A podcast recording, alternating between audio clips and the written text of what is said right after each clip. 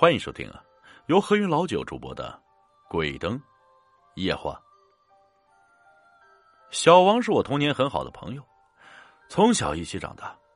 后来初中毕业，我继续读书。他由于家庭原因辍学，进入社会，做过很多份工作。上世纪八十年代啊，他用自己多年打工攒的钱，盘下了一辆二手的东风货车，做起了水果倒卖的生意。每年瓜果成熟季节，他就去吐鲁番收一批批瓜果，然后啊运到哈密转手，哈密的商人再运到内地销售。由于当时做这个生意的人还不多啊，小王也赚了不少钱。一九八九年夏的一天，小王在吐鲁番收了一车葡萄，本想第二天白天运到哈密的，但哈密的买家通知他急着要发货，希望第二天上午运到。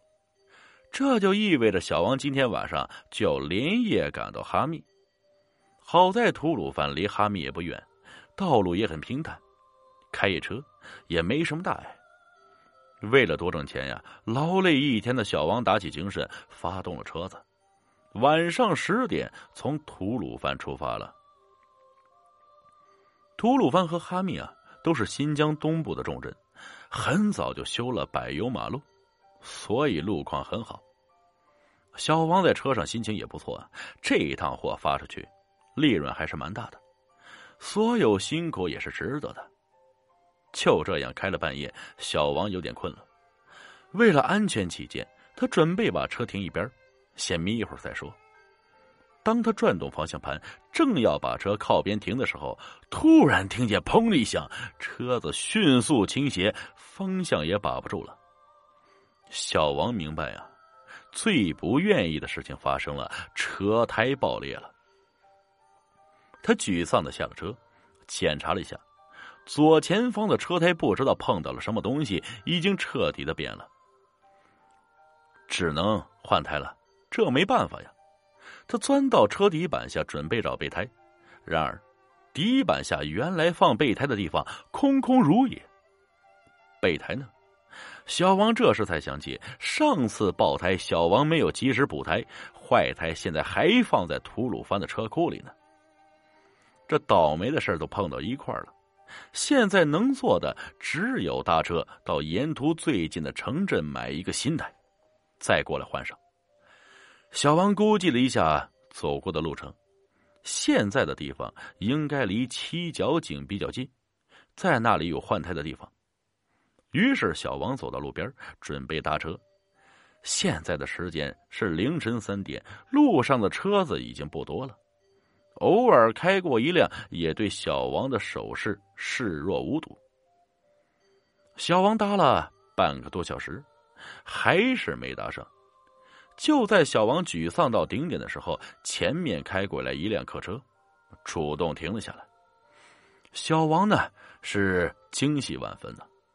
终于遇见好人了，他赶忙走到司机窗前，说明了情况。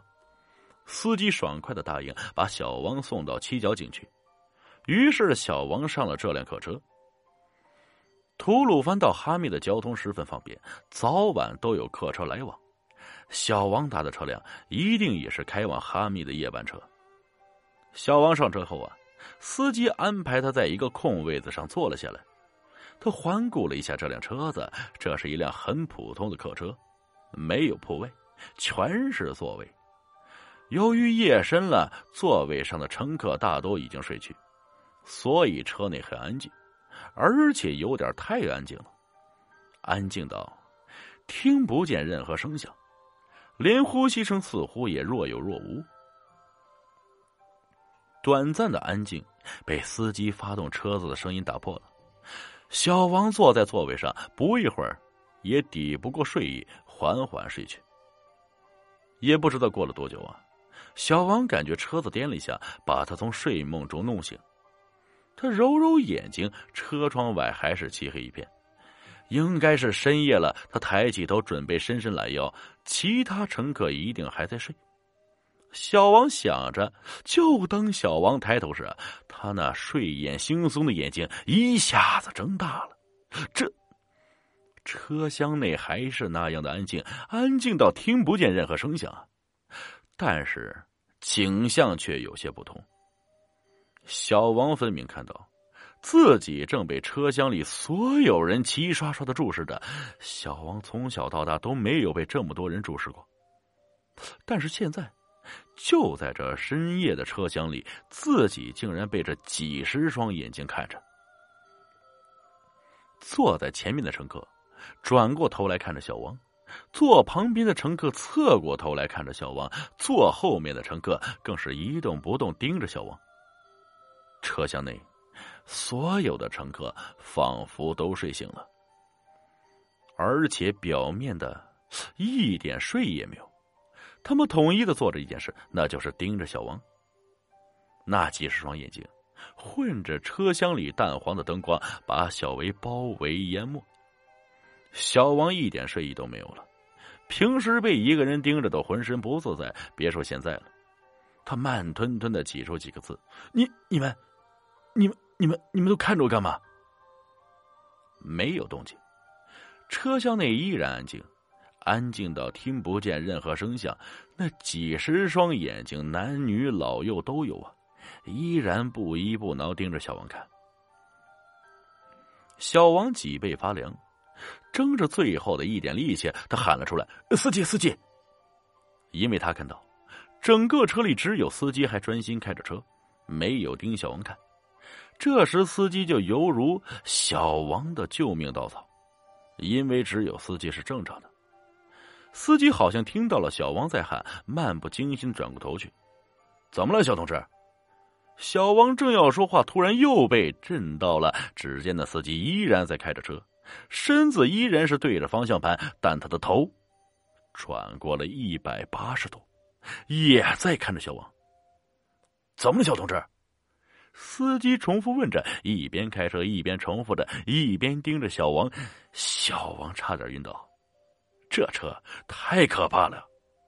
小王他想也没想，本能的跳出座位，朝车门奔去。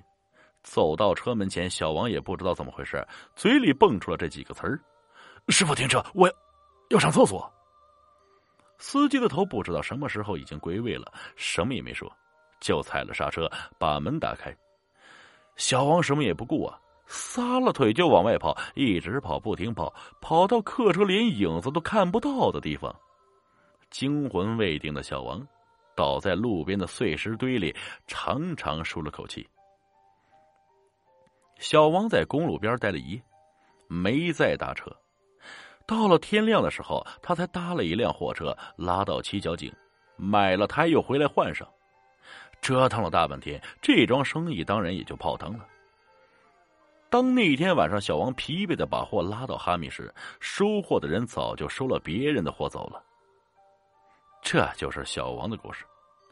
小王讲完他的遭遇后，意味深长的说：“也许，在你最不注意的时候啊，就有一双双眼睛，在偷偷的看着你。”小心这些眼睛。